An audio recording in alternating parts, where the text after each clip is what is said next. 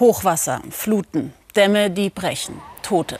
Tragische Schicksale und alles quasi über Nacht. Mit solch einer Wucht, kaum einer hat so etwas erwartet.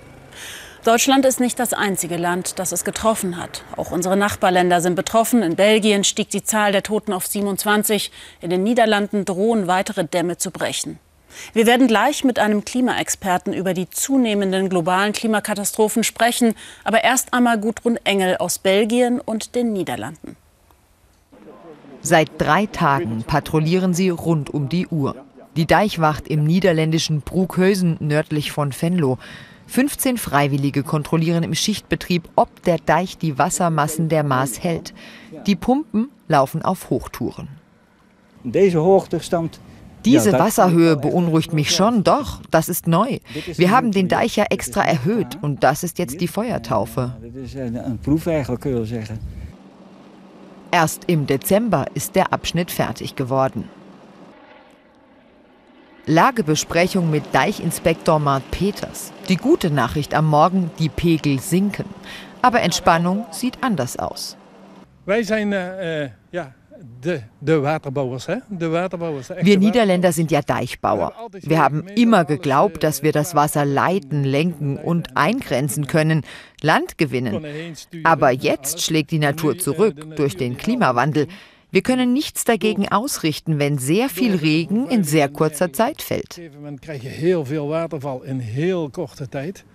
Die Maß gleicht hier einer Seenplatte. Der Pegel aktuell dreieinhalb Meter höher als normal. 20 Zentimeter höher als beim letzten Jahrhunderthochwasser 1995. Ein Hubschrauber überwacht das Gebiet. Der Fährbetrieb nach Arsen auf der anderen Flussseite ist eingestellt. Dort ist der neue Deich noch nicht fertig.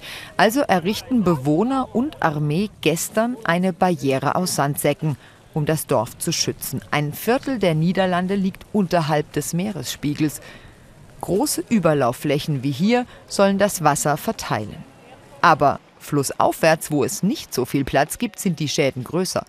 Aufräumen in Falkenburg bei Maastricht. Die Existenz vieler Restaurantbesitzer ist im Eimer, die Verzweiflung groß. Wenigstens gibt es in den Niederlanden keine Toten zu beklagen.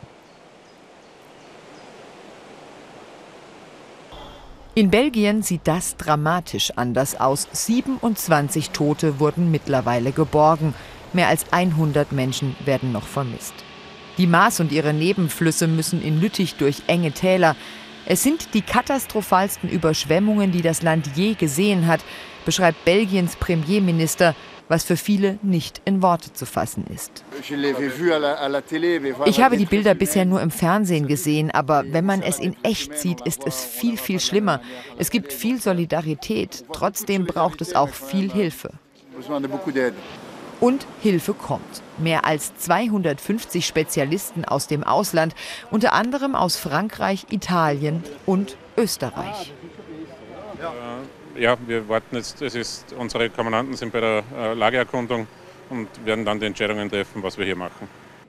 Denn das Ausmaß der Schäden ist immer noch nicht überschaubar. Allein hier in Pimponster sind ein Dutzend Häuser eingestürzt.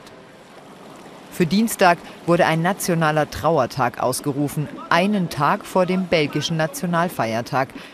Aber zum Feiern ist in Belgien gerade ohnehin niemandem zumute. Ich begrüße jetzt in Kiel den Klimaforscher Mujib Latif. Herr Latif, jetzt wird über besseren Katastrophenschutz gesprochen. Politiker geben Versprechen in Gummistiefeln. Ist es das? Was muss wirklich geschehen? Ja, das ist es natürlich nicht. Also wir haben im Moment so einen Überbietungswettbewerb, was die Ziele angeht, aber wir kommen einfach nicht ins Handeln.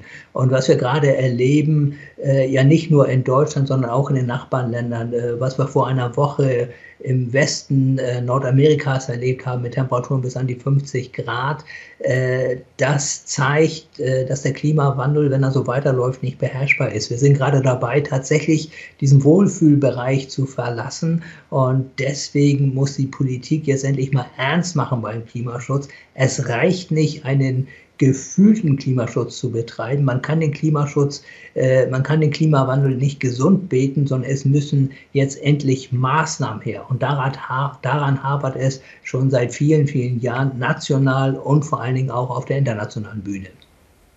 Was wären denn konkrete Maßnahmen, die wirklich jetzt sofort umgesetzt werden müssten? Ja, wichtig wäre einfach, dass wir wegkommen von den fossilen Energien, also weg von Kohle, von Öl und von Erdgas und zwar so schnell wie möglich. Und wir haben auf der Erde kein Energieproblem. Es gibt die erneuerbaren Energien, Sonne, Wind und so weiter. Wir müssen sie nur nutzen. Und es kann nicht sein, dass es immer heißt, es ist zu teuer. Nichts kann zu teuer sein, um den Planeten zu retten. Eine neue Studie aus Stanford zeigt horrende Kosten durch zukünftige Hochwasser auf, die wir erwarten werden. Bereits jetzt nennt die größte Versicherungsgesellschaft Überschwemmungen in den USA die größte natürliche Gefahr. Also ziemlich klar, was uns erwartet.